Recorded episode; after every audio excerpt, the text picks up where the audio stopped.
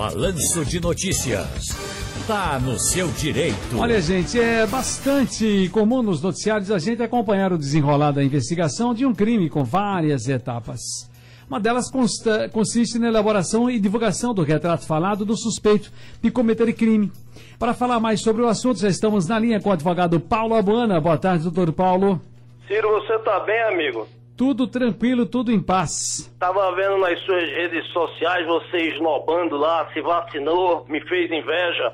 Pfizer. Aliás, estou recebendo agora um monte de amigos. Joel Moura, meu amigo César de Platão, da JC 2001, todo mundo mandando para mim aqui mensagem também se vacinando aí. Que coisa boa, fico feliz. Ué. Olha, doutor Paulo, o importante é dizer a Vossa Excelência que as, as amigas Jéssica e Rafaela que me receberam elas estavam tão felizes. E as outras as, as senhoras também que estavam trabalhando lá no Denox, onde eu fui me vacinar, felizes.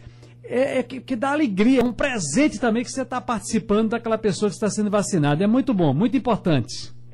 Acompanhei minha mãe e é uma emoção muito grande. Registrei com muito carinho, com muito orgulho esses profissionais aí que estão nessa linha de frente merecem todos os nossos aplausos, Ciro. Sem dúvida. Como se chega à decisão de que é preciso divulgar o retrato falado de um suspeito? Ciro, é, essa decisão ela parte do delegado, que é o presidente do inquérito policial, né?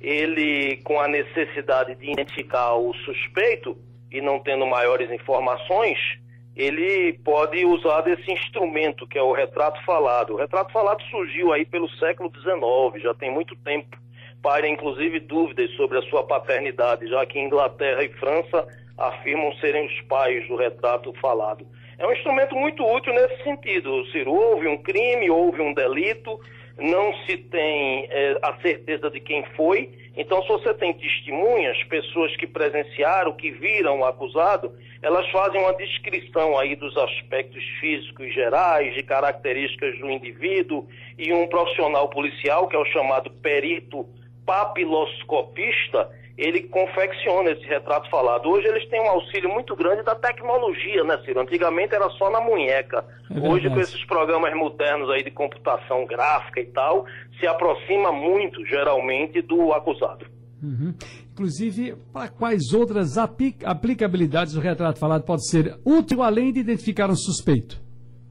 Olha, o, o principal objetivo é identificar o suspeito. Agora, quando você faz um retrato falado e publiciza ele, é, é, você põe toda uma população que está indignada com aquele fato, com aquele crime, na condição de investigador. Essa população ajuda a polícia a chegar ao suspeito. Tanto que o retrato falado, quando é feito, ele é divulgado nos programas, eh, na mídia, eh, colado em cidades pequenas, é muito comum você chega às vezes em delegacia, está lá o retrato falado de um ou outro suspeito. O, o Brasil teve um, um, caso emblemático, Ciro, que foi para a nossa literatura criminal, que o retrato falado foi fundamental para chegar à prisão do acusado, que foi aquele caso do maníaco do parque, Sim, lá em São Paulo, São Paulo. um sujeito que arrastava as vítimas para o parque, lá um parque como a Jaqueira, o 13 de maio, estuprava e matava suas vítimas. Sim. Foi através do retrato falado que a população denunciou onde ele se encontrava, ele foi preso e condenado pelo assassinato de nove mulheres lá em São Paulo.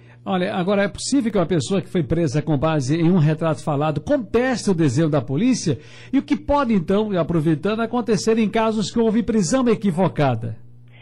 Veja, o, o bom do direito é isso, há o princípio do contraditório. Esse princípio permite, sim, que, que um profissional do direito competente questione a prisão de um cliente seu feita através de um retrato falado. Sim. Aí o profissional vai usar de toda a sua competência. Qual foi a testemunha que deu as descrições? Como é que estava o ambiente? Ela tinha condições de identificar? Por que, que ela disse que ele era negro, se ele é branco, se era alto, se é baixo? É, é absolutamente possível contestar isso, é comum isso nos processos criminais, e aí caberá, evidentemente, as situações peculiares de cada caso, né, Ciro? Muito bem, doutor Paulo Buana, tem uma mensagem aqui do nosso Carlos Peruca dizendo o seguinte: não tem coisa melhor do que sair do Recife para Carpina, ouvindo o meu amigo Ciro Bezerra. Deus queira que a saída do Recife tenha um trânsito prolongado Deu um cheiro em doutor Paulo Abuana. Ah, é muita intimidade.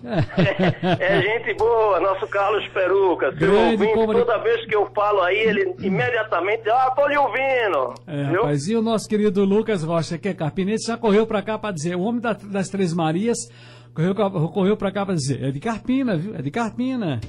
Um abraço pra vocês, felicidades.